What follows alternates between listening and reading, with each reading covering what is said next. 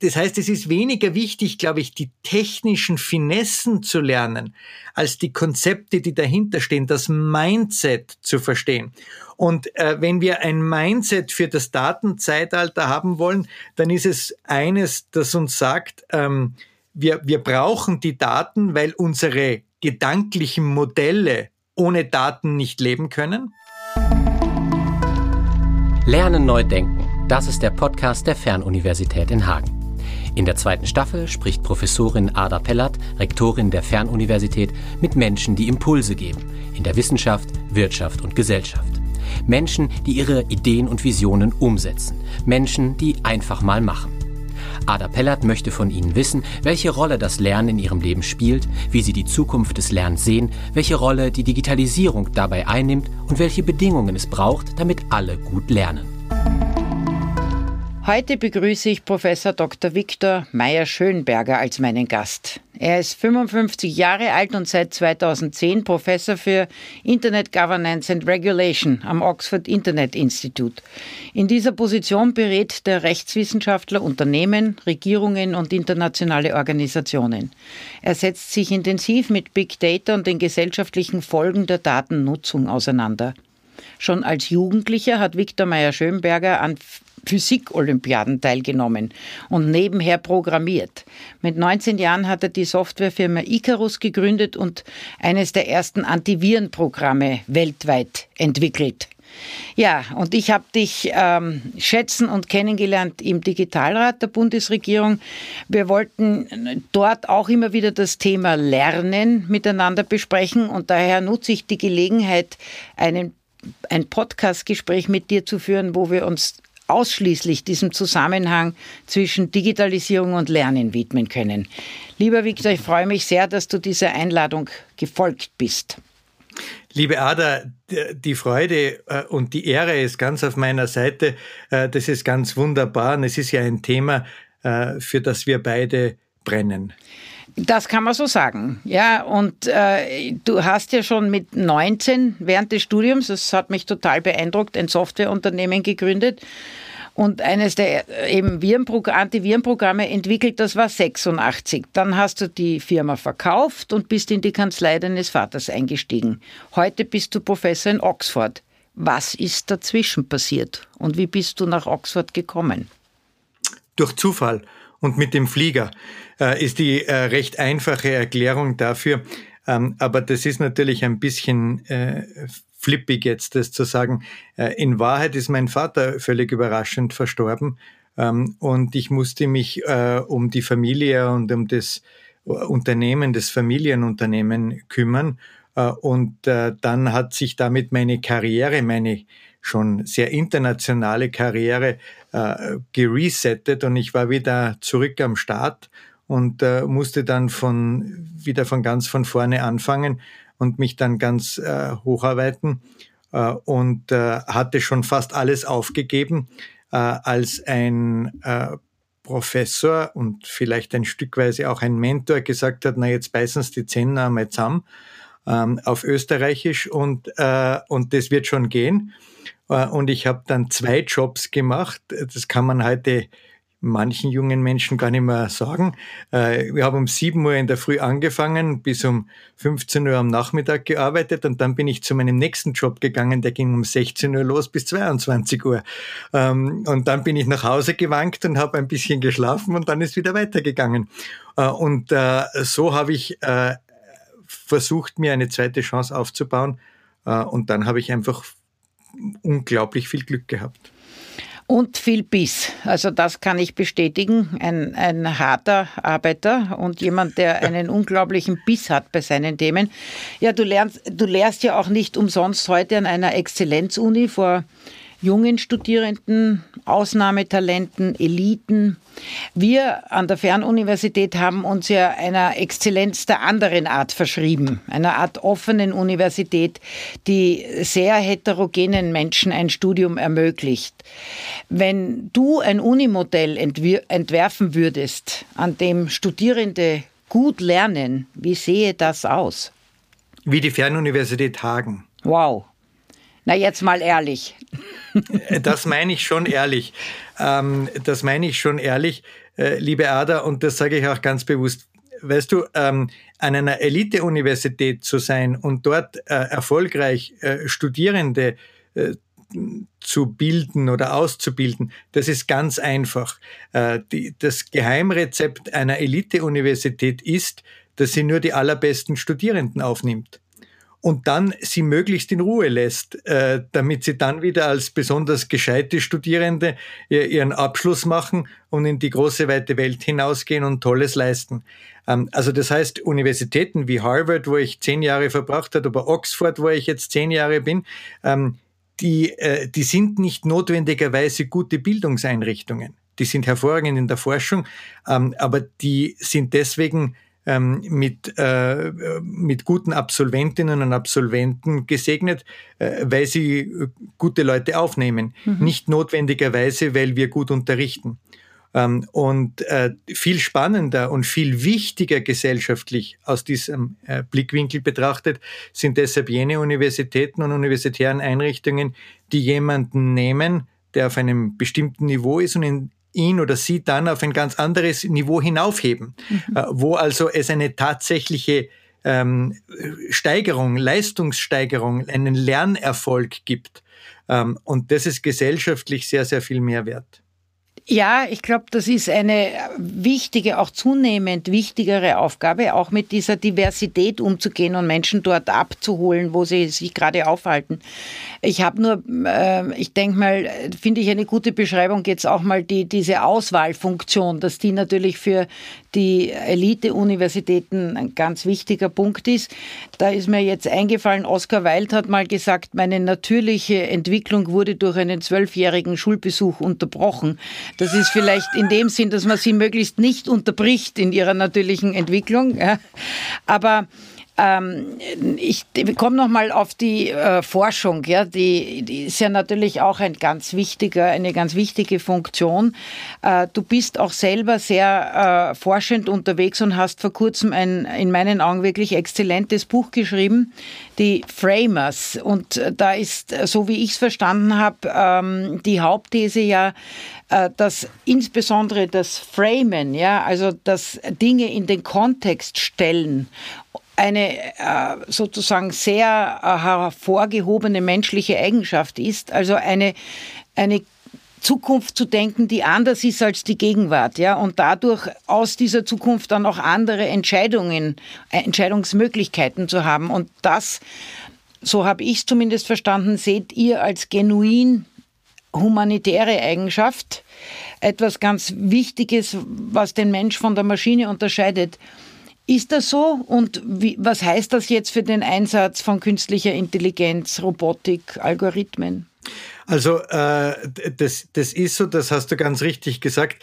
Äh, wir beschreiben in diesem Buch das Faktum, dass wir Menschen ähm, in, in geistigen Modellen denken, in Gedankenmodellen denken. Und diese Gedankenmodelle, das sind sozusagen Reflexionen oder Repräsentationen der Wirklichkeit und äh, die manipulieren wir im Kopf. Ähm, da verändern wir etwas und überlegen uns, was wäre wenn, was wäre, wenn ich das mache oder was wäre, wenn das eintritt. Wir spielen also das Spiel des Lebens im Kopf ein paar Züge voraus. Äh, und auf dieser Basis versuchen wir uns äh, vorzustellen, was bestimmte Entscheidungsoptionen für Konsequenzen oder für Auswirkungen haben. Ähm, und, äh, und auf dieser Basis äh, entscheiden wir dann oder bereiten wir dann eine Entscheidung vor als Menschen.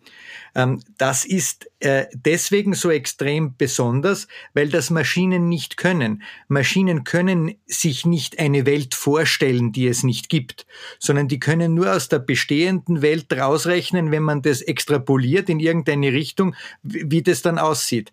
Ähm, aber sie können sich nicht eine andere Welt imaginieren. Und diese, äh, diese Vorstellungskraft, die aber nicht äh, ähm, ohne Beschränkung ist, die, die, sondern die zielgerichtet ist, ist das, was den Menschen ganz besonders auszeichnet oder die Menschen ganz besonders auszeichnet. Ähm, und das haben wir äh, ein wenig äh, in der Wissenschaft äh, schon einige Jahrzehnte gewusst. Aber was wir erst ganz frisch wissen, ist, dass das nicht bloß eine Tatsache ist, dass wir in diesen gedanklichen Modellen ähm, leben und denken, sondern dass wir diese gedanklichen Modelle auch als Werkzeug verwenden können, um bessere Entscheidungen zu treffen. Und dann geht es darum, wie können wir eigentlich äh, diese gedanklichen Modelle oder das, das Denken in Modellen verbessern, so dass wir bessere Entscheidungen treffen. Und das könnte eine ganz zentrale Aufgabe ähm, von ähm, Bildung und Ausbildung sein. Genau, das hat mich einfach auch sehr angesprochen, auch für Wissen, für, für Kompetenzen, die du an Universitäten erwirbst. Und ein, ein Gedanke war auch, es würde uns, äh, wenn wir da noch besser und reflexiver wären, im, im sozusagen uns selbst beobachten, mit welchen Modellen agieren wir eigentlich, würde das wahrscheinlich auch den interdisziplinären Dialog befördern, ja, weil ich immer sehe, die, jede Disziplin ist ja ein mentales Modell aber wir müssen uns mehr Zeit nehmen, uns wechselseitig dieses mentale Modell zu erklären. Weil ja, na, du kennst den Spruch, uh, Societies have problems, Universities have departments. Also irgendwie liegt der Mensch ja immer quer. Also würdest du diese Fähigkeit, Modelle zu entwickeln und zu reflektieren, als äh, ganz wichtige Kompetenz auch in der zunehmend digitalen Welt sehen? Ganz, ganz, ganz zentral, weil sie auch etwas ist, was die Maschine nicht kann. Nicht, wir werden ja äh, keinen Preis gewinnen, indem wir schneller rechnen oder uns mehr merken, äh, sondern äh, indem wir das tun, wo nur wir wirklich gut sind darin. Und das ist eben dieses Framing oder dieses Denken äh, in gedanklichen Modellen. Ähm, mich erinnert es ein wenig, äh, wenn ich diese kleine Geschichte erzählen darf, ähm, äh, an etwas, was ich jetzt live miterlebe. Ähm, die der Elon Musk hat ja nicht nur Tesla gegründet, sondern auch eine Raumfahrtfirma, die SpaceX heißt. Ähm, und äh, die äh, Manager von SpaceX und der Elon Musk haben für ihre Kinder eine eigene Schule gebaut. Äh, die, die haben sie Ad Astra genannt und die sollte ganz anders sein wie andere Schulen. Die sollte fokussiert sein auf gedankliche Modelle und Problemlösungen, Gruppen und so. Und dieses Konzept war offenbar so erfolgreich, äh, dass die Gründer von äh, Ad Astra jetzt eine Online, eine Online-Schule entwickelt haben, die heißt Synthesis. Und ähm, die man trifft sich einmal in der Woche zu ein paar Stunden. Ähm, und mein Sohn, der ist jetzt elf, fast zwölf, der ist seit sechs Monaten dabei bei Synthesis. Und dass das ganz Spannende dabei ist, ist, dass sie gedankliche Modelle lernen. Also wie ein Repertoire, wie ein Sänger oder eine Sängerin ein Repertoire an Stücken erlernt, lernen sie ein Repertoire an gedanklichen Modellen. Und zwar alles sehr spielerisch. Ähm, das heißt, ich kann mit meinem Sohn jetzt über äh, über Spieltheorie sprechen oder über Evolution oder Homöostasis, äh, also so relativ komplexe äh, gedankliche Modelle. Er verwendet jetzt nicht die Fachbegriffe, aber das ist gleich, er versteht die Mechanismen dahinter. Und ich finde das ganz wichtig, weil wenn er dann vor einem Problem steht, dann hat er sozusagen ein Repertoire an, an Lösungsansätzen. Ähm, und ich glaube, das ist etwas sehr Spannendes. Das sollte man viel mehr in den Schulen äh, fokussieren und, und forcieren, aber vor allem auch an den Universitäten. Ähm, und äh, da können wir ja auch von den von der Interdisziplinarität, wie du ja angesprochen hast, sehr viel lernen und viel profitieren, weil das ja auch unser Repertoire stärkt mhm. und vergrößert. Ja, Genau, also einfach so kognitive Werkzeuge zu haben, ne? also damit man auch äh, Probleme nochmal in ein eben anders framen, in einen anderen äh, Bezugsrahmen setzen kann. Und meine Hoffnung ist ja bei den vielen digitalen Möglichkeiten, die es gibt, dass wir mehr Platz schaffen für diese Dinge, ja, für das Essentielle, ja, darum geht's auch bei einer universitären Ausbildung. Im Übrigen eigentlich seit tausend Jahren, ja, also Analysefähigkeiten, Framing, Problemlösen. Aber irgendwie, äh, der Alltag ist doch dann von sehr viel lexikalischem Wissen äh, nach wie vor gekennzeichnet. So eine Hoffnung ist ja auch stärker individualisieren zu können. Mit, wie siehst du das? Die Möglichkeiten auch, was weiß ich, von künstlicher Intelligenz oder Learning Analytics, Big Data? Ja, äh, ich sehe das äh, durchaus positiv, äh, auch mit einigen Einschränkungen. Man muss da ein bisschen vorsichtig sein, aber ich sehe es grundsätzlich positiv und es gibt ja auch ganz interessante ähm, Modelle dazu von, von Online-Lernplattformen, ähm, die äh, immer wieder so ähm, Lernzielkontrollen oder Überprüfungen drinnen haben, wo es nicht darum geht, den Leuten dann irgendwie eine, eine Note zu geben, sondern wo das System ein Feedback bekommt, ob ein gewisser pädagogischer Ansatz funktioniert oder nicht bei dieser Person. Also, was er sieht, Satz des Pythagoras, den kann man auf eine, eine bestimmte Art äh, erklären dann macht man Lernzielkontrolle. Wenn das nicht funktioniert hat, dann kann man ihn auf eine andere Art erklären und auf eine dritte Art und auf eine vierte Art und auf eine fünfte Art. Es müssen ja nicht alle Menschen die, die, den gleichen pädagogischen Zugang mhm. äh, zu einem äh, zu einem bestimmten Wissen oder zu einem Problem haben. Und da glaube ich, ist diese Individualisierung hilfreich. Das machen ja auch die äh, die, die Tutorinnen und Tutoren, die Hauslehrerinnen und Hauslehrer seit Jahrhunderten. Ähm, nur kann sich das niemand leisten in unserer Zeit. Äh, und deswegen äh, kann man hier Technologie zu Hilfe holen, äh, die einem hilft, den richtigen Zugang äh, zu bekommen. Es geht ja in Wirklichkeit darum, dass die Digitalisierung nicht irgendwie ein Filtermechanismus wird, die, die Guten ins Töpfchen und die Schlechten ins Körbchen oder Kröpfchen oder wie, äh, wie immer man da sagt, genau. Woanders ähm, hin. Genau, woanders hin.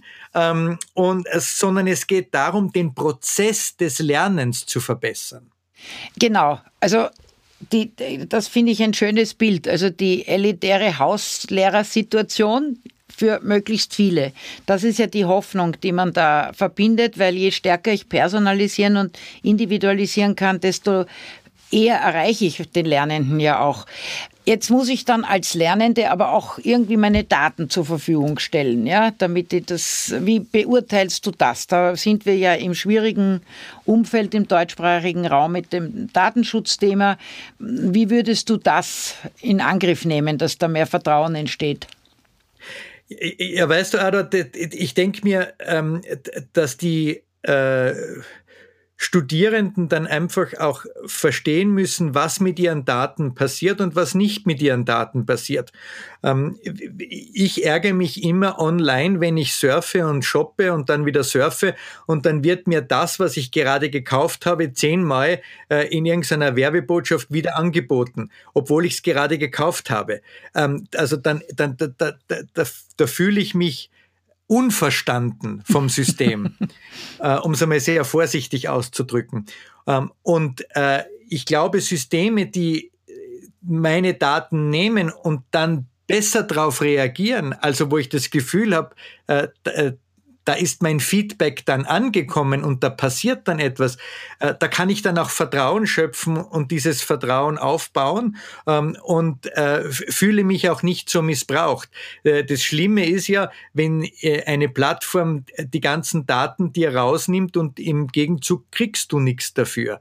Ähm, und ich glaube, ähm, gerade in der jungen Generation ist sehr oft ein transaktionelles Verständnis da. Ich bin bereit, Daten zu geben, ähm, wenn ich im Gegenzug dafür eine bestimmte Leistung bekomme. Ähm, das hat ja Google vorgemacht, mhm. nicht? Also ich gebe die Daten hin, aber dafür kriege ich wenigstens gute Suchergebnisse. Ähm, äh, und ich glaube, das akzeptieren relativ viele junge Menschen. Äh, was sie nicht akzeptieren, ist einfach schlechte Software. Mhm. Ja, das aber auch mit einer gewissen Berechtigung. Ja.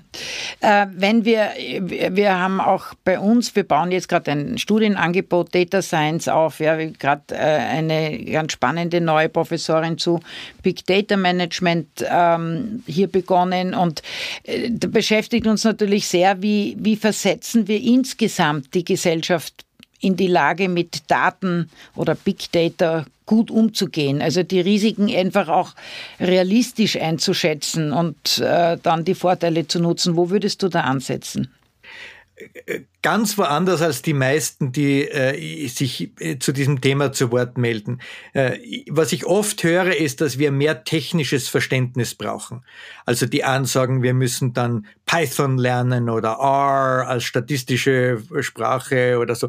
Das erinnert mich alles, als äh, in den 1990er Jahren hat jeder HTML lernen müssen und in den 1980er Jahren jeder Turbo Pascal. Ähm, und äh, das zeigt, wie alt ich schon bin, dass ich mich an das nur erinnern kann. Ähm, aber äh, das, das, das war alles überhaupt nicht wichtig, weil in dem Moment, in dem ich Turbo Pascal gelernt gehabt habe, äh, und mir den Schweiß von der Stirne getupft habe, ist C gekommen und alles habe ich wieder von vorn lernen müssen. ähm, das, das ist bei HTML ganz ähnlich gewesen, dann sind die Style Sheets gekommen und so. Ähm, das heißt, es ist weniger wichtig, glaube ich, die technischen Finessen zu lernen, als die Konzepte, die dahinter stehen, das Mindset mhm. zu verstehen. Mhm. Und äh, wenn wir ein Mindset für das Datenzeitalter haben wollen, dann ist es eines, das uns sagt, ähm, wir, wir brauchen die Daten, weil unsere gedanklichen Modelle ohne Daten nicht leben können. Aber wir brauchen vor allem neben den Daten dann die gedanklichen Modelle. Ähm, und das, das heißt, wir sollten also unsere Fähigkeit steigern, mit diesen gedanklichen Modellen gut umzugehen, gut zu arbeiten, ähm, sie gut einzusetzen, ein, ein großes Repertoire zu haben, aber dann auch innerhalb eines gedanklichen Modells gut damit zu arbeiten. Vor, ähm, bis vor wenigen Jahren hat man ja geglaubt, dass Kinder, äh, äh, wenn sie so Rollenspiele spielen, ähm, äh, Arzt oder Ärztin oder, oder Kaufladen, dass sie da ihre sozialen Fähigkeiten äh, fördern. Ähm, aber heute wissen wir, dass es eigentlich um die gedanklichen Modelle geht. Sie spielen ständig im Kopf, was wäre wenn Fragen. Was wäre, wenn ich jetzt für dieses, für das mehr verlange als für das andere? Oder was wäre, mhm. wenn jetzt das passiert?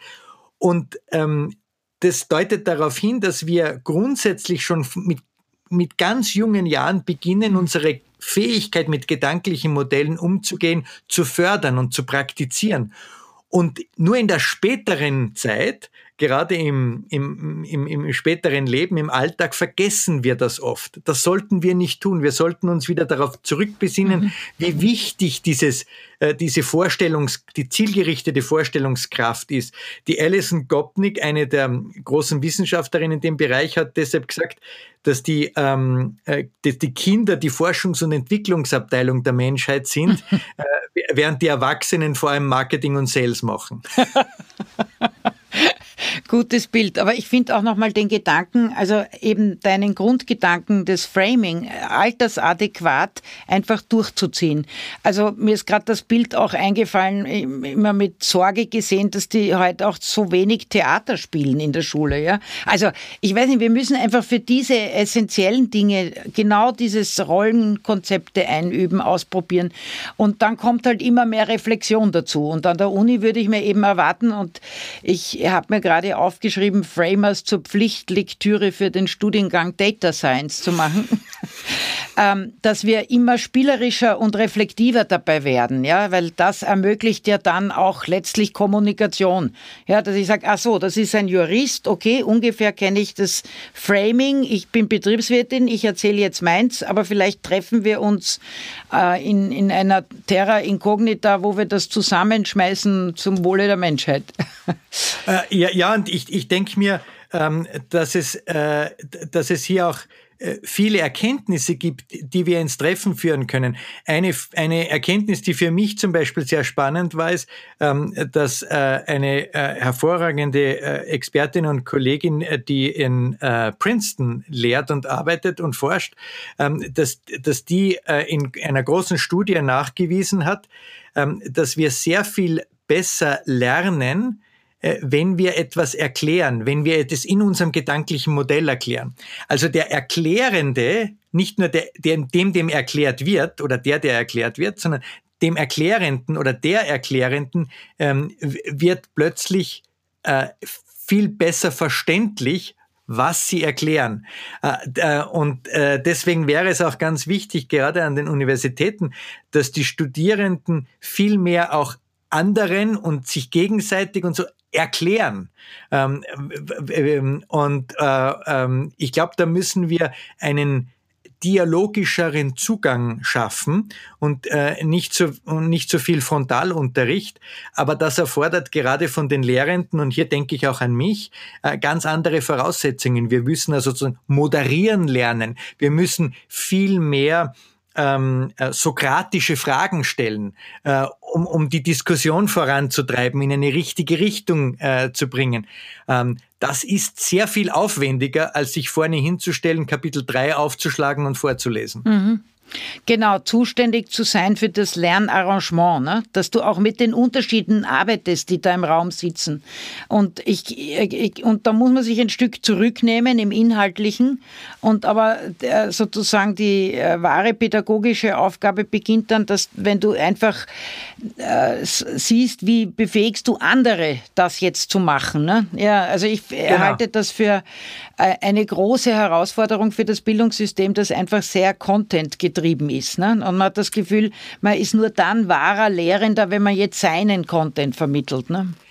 Das ist, das ist ganz richtig. Und als ich zu lehren begonnen habe, ähm, haben meine Studierenden immer die PowerPoint-Präsentation haben wollen am Ende von der Stunde und so. Und ich habe das dann immer online stellen müssen. Ähm, und vor etwa 15 Jahren habe ich den bewussten Schritt getan, zu sagen, ich verwende keine Folien mehr oder keine PowerPoint mehr oder Keynote oder wie auch immer. Ich mache das nicht mehr, ähm, äh, sondern ich schreibe auf ein Whiteboard. Ganz mhm. alt, obwohl ich eigentlich sehr digital affin bin.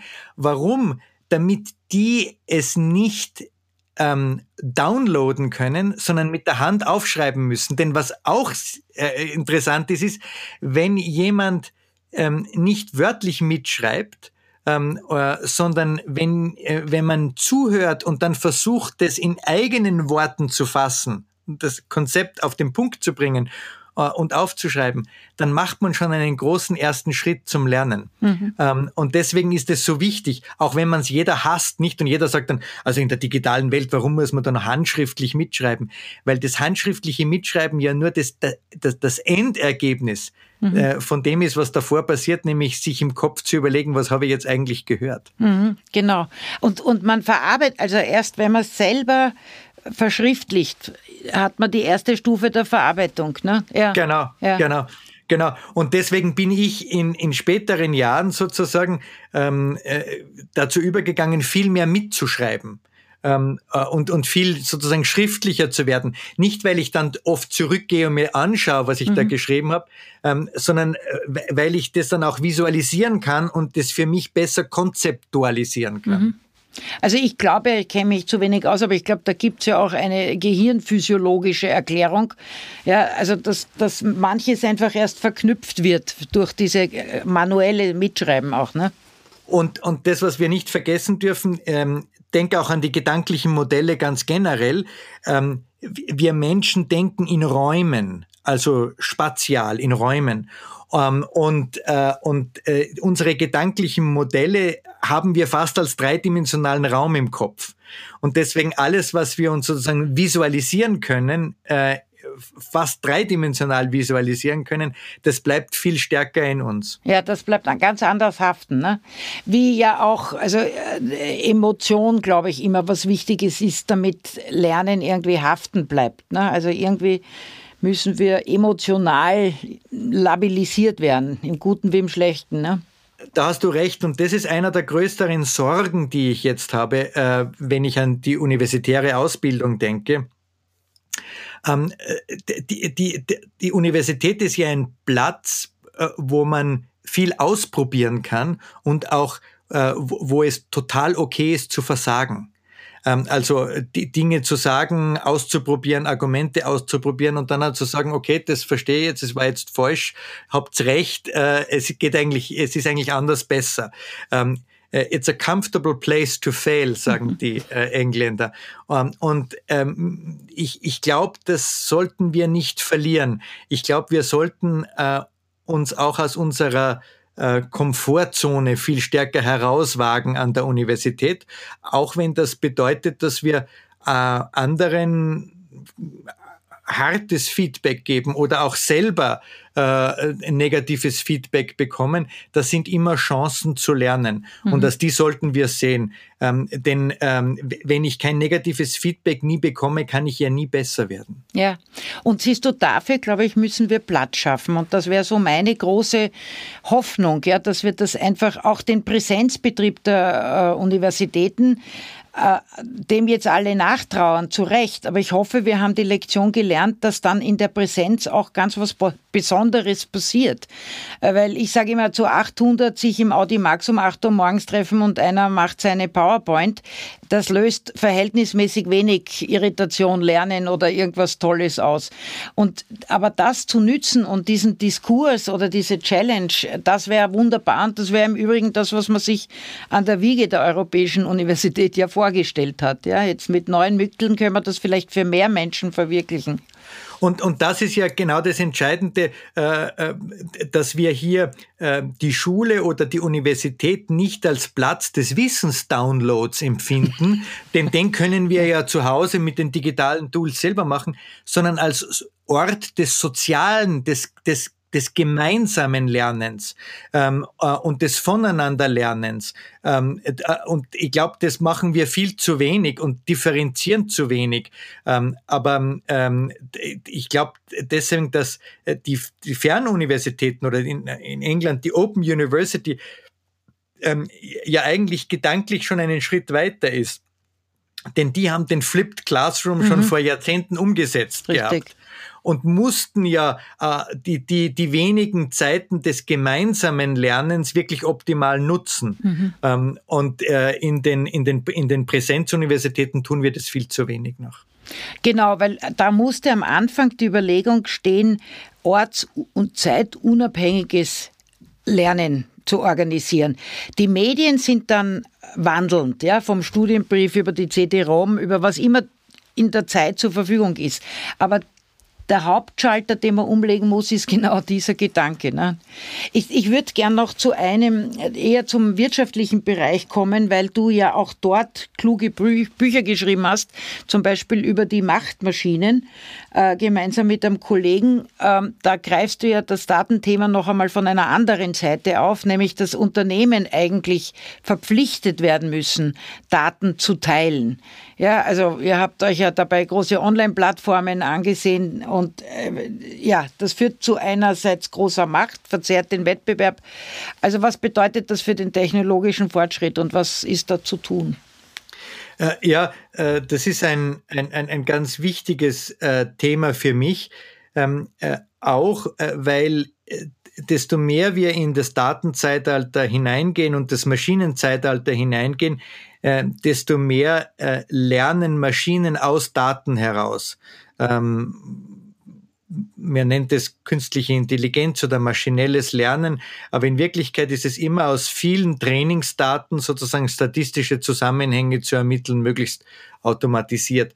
Ähm, und äh, das ist eine ganz wichtige ähm, Quelle der Innovation geworden. Ähm, und das führt aber dazu in der Praxis, dass jene Unternehmen, die sehr viele Daten zur Verfügung haben, innovativer sein können als jene Unternehmen, die zwar eine gute Idee haben, aber nicht ausreichend Trainingsdaten, um diese Idee auch umsetzen zu können. Und das ist eine, eine, eine große Katastrophe, weil es führt dazu, dass die kleinen innovativen Unternehmen, aber auch der europäische Mittelstand in Wirklichkeit gegen die großen Plattformen praktisch keine Chance mehr hat. Und nur darauf hoffen muss, dass man aufgekauft wird, dass sie aufgekauft werden von den großen Plattformen. Ähm, und das ist deshalb so problematisch, ähm, weil, äh, die, äh, weil äh, wir nicht nur in der Wirtschaft, sondern auch in der Gesellschaft Innovation brauchen bessere Lösungen als die konventionellen Antworten, die wir bisher gefunden haben. Auf Klimawandel, äh, auf den Umbau der Wirtschaft, auf die Pandemie jetzt, aber auch auf soziale Ungerechtigkeiten etc. Und weil wir diese neuen Antworten brauchen, sie aber nicht haben und weil wir aber gleichzeitig nicht mehr so gut äh, in der Lage sind, innovativ zu sein, auch gesellschaftlich innovativ zu sein, ähm, stagniert unsere Lösungsfähigkeit oder äh, unsere Fähigkeit, gute Lösungen zu finden. Und in der Vergangenheit hat es das immer wieder gegeben und das konnte dann dadurch behoben werden, dass man Information und Wissen breiter zugänglich machte. Mhm. Ähm, die europäische Aufklärung ist in Wirklichkeit vor allem eine Zugänglichmachung von Wissen gewesen, eine breite Zugänglichmachung von Wissen. Noch davor die Reformation und Martin Luther gemeinsam mit Gutenberg, das war ja das Zugänglichmachen der Bibel für die, äh, für, für die einfachen Menschen draußen. Und die fanden dann plötzlich auch einen Grund, warum sie lesen lernen sollten, ähm, weil sie dann die Bibel lesen können und einmal nachschauen können, ob da wirklich das drinnen steht, was der Pfarrer da oben vom, verzapft und zum Besten gibt. Ähm, und ähm, das hat also einfach zu einer enormen Verbreiterung des Wissens geführt ob das jetzt heute Open Data oder Open Science heißt, ähm, es, es bedeutet, dass wir den Zugang zu Wissen breiter streuen müssen. Und da sind wir einmal mehr bei der Open University, mhm. ähm, wenn ich das so sagen darf, weil da ging es ja auch vom, vom Gründungsmoment an darum, ähm, auch ähm, Menschen, die vielleicht bildungsferner sind oder die aus anderen Gründen nicht studieren können, ihnen die Möglichkeit zu geben, Zugang zu Wissen zu haben. Und das brauchen wir als Gesellschaft, weil wir mehr als je zuvor bessere Lösungen brauchen heute. Ein, ein spannender Gedanke, das heißt einfach auch äh, Partizipationschancen über ähm, das auch Nutzen von Daten, aber überhaupt Verstehen und zugänglich machen von, von Daten. Also eigentlich eine, eine, ähm, ein Beitrag zur auch Chancengerechtigkeit des Bildungssystems? Absolut, äh, äh, absolut. Und wir haben ja auch viele Schritte in diese Richtung schon gemacht. Äh, in Großbritannien beispielsweise ähm, äh, müssen ähm, oder bekommen Universitäten nur dann staatliche Förderung mehr, äh, wenn äh, ihre Forschenden und Lehrenden ihre Forschungsergebnisse Open Access, also frei zugänglich gemacht haben. Mhm. Das finde ich total toll, dass, die, dass, mhm. die, äh, dass der Staat sagt und die Gesellschaft sagt, äh, ihr kriegt nur dann unser Geld, wenn wir dann wieder von euren Einsichten profitieren können, weil wir mhm. Zugang zu ihnen haben und nicht nur die teuren Fachverlage, die zu unverschämten äh, Beträgen dann ihre Abonnements äh, verkaufen. Mhm. Ähm, und jetzt geht es schon einen Schritt weiter und es werden auch noch die Forschungsdaten zur Verfügung gestellt über nationale und europäische Forschungsdateninfrastrukturen. Äh, all das, was in der Wissenschaft schon gang und gäbe ist, über viele Jahre und Jahrzehnte jetzt schon mit, mit Open Access und Open Science, das muss in der allgemeinen Gesellschaft erst ankommen. Mhm. Aber die Pandemie hat uns da schon ein bisschen geholfen, ähm, weil ich äh, vor zwei Jahren mir nicht vorstellen hätte können, dass jeder und jede auf der Straße, die ich treffe, äh, sich mit mir über Inzidenzraten und R0-Werte äh, und, und, und all diese äh, Informationsstücke unterhält. Ja, das stimmt. Das war ein, äh, zumindest für bestimmte Disziplinen plötzlich ein Massenkompetenzentwicklungsprogramm. Äh, ich, also ich glaube auch, dass in diesem Open Science und auch, dass wir diese Daten, die wir Datenschätze haben und teilen, dass da ein ungeheures Innovationspotenzial ist. Ich verstehe, dass du sagst, da ist auch eine eben Kompetenzentwicklungsaufgabe, wo so Universitäten wie die Fernuniversität auch eine wichtige Rolle hätten. Das nehme ich auch mal mit. Wenn du uns jetzt als Fernuniversität einen Rat geben könntest für eine Sprunginnovation in der Lehre, was wäre das? Ähm, das, das wäre ähm, ähm, weniger auf Infrastruktur zu setzen. Und mit Infrastruktur meine ich sowohl die, die, die technologische Infrastruktur als auch die Content-Infrastruktur. Content ist ja auch Infrastruktur ähm, sondern mehr auf die sozialen Beziehungen zu setzen. Es klingt als für jemanden, der digital affin ist, äh, to total äh, vielleicht unintuitiv, aber genau das ist das, was uns Menschen Mensch sein lässt ähm, und, und, und was uns so äh, so enorm nach vorne gebracht hat. Äh, erlaubst du mir eine ganz kurze Geschichte dazu zu erzählen? Ähm, ähm, äh, wir, wir vergessen das nämlich oft. Ähm, aber zwei Dinge haben Silicon Valley möglich gemacht.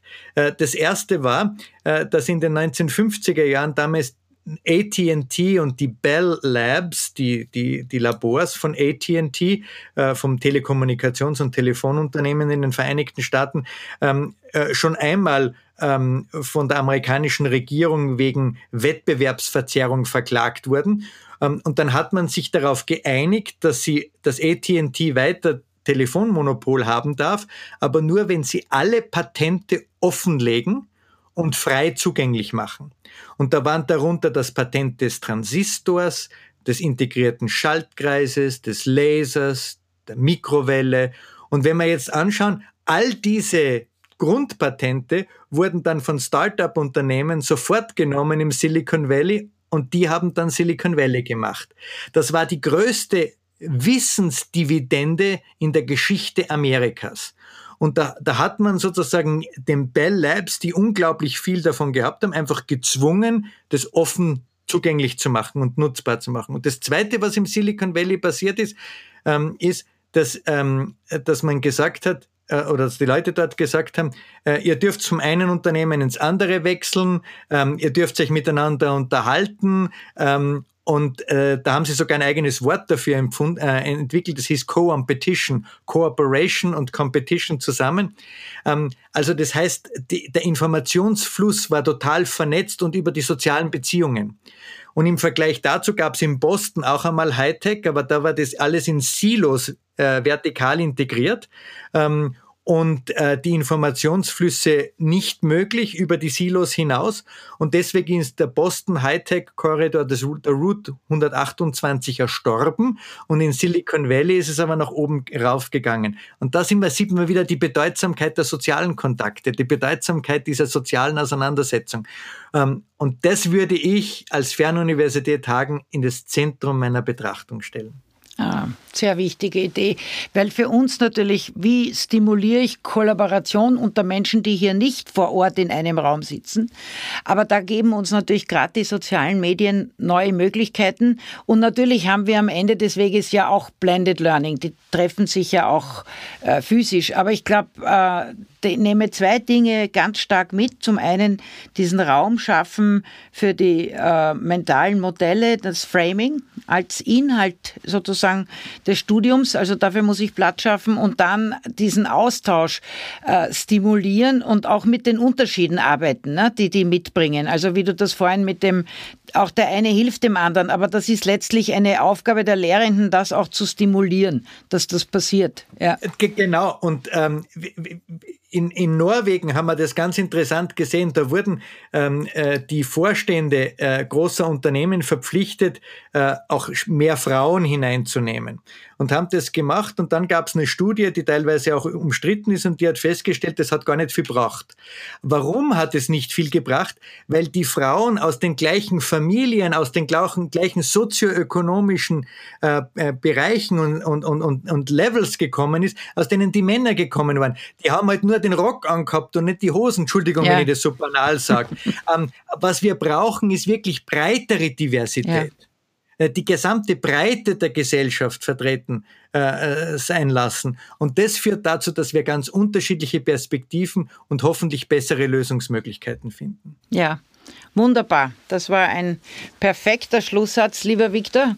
Ich danke dir ganz herzlich für dieses anregende Gespräch. Nehme für mich persönlich, für die Fernuni, aber durchaus auch für die Politik die eine oder andere Anregung mit. Ich denke, du, die, deine Ideen, Innovationen zu stimulieren, das äh, müsste jetzt, glaube ich, auch gut sein für die großen Programme und Themen, die sich die neue Bundesregierung vornimmt.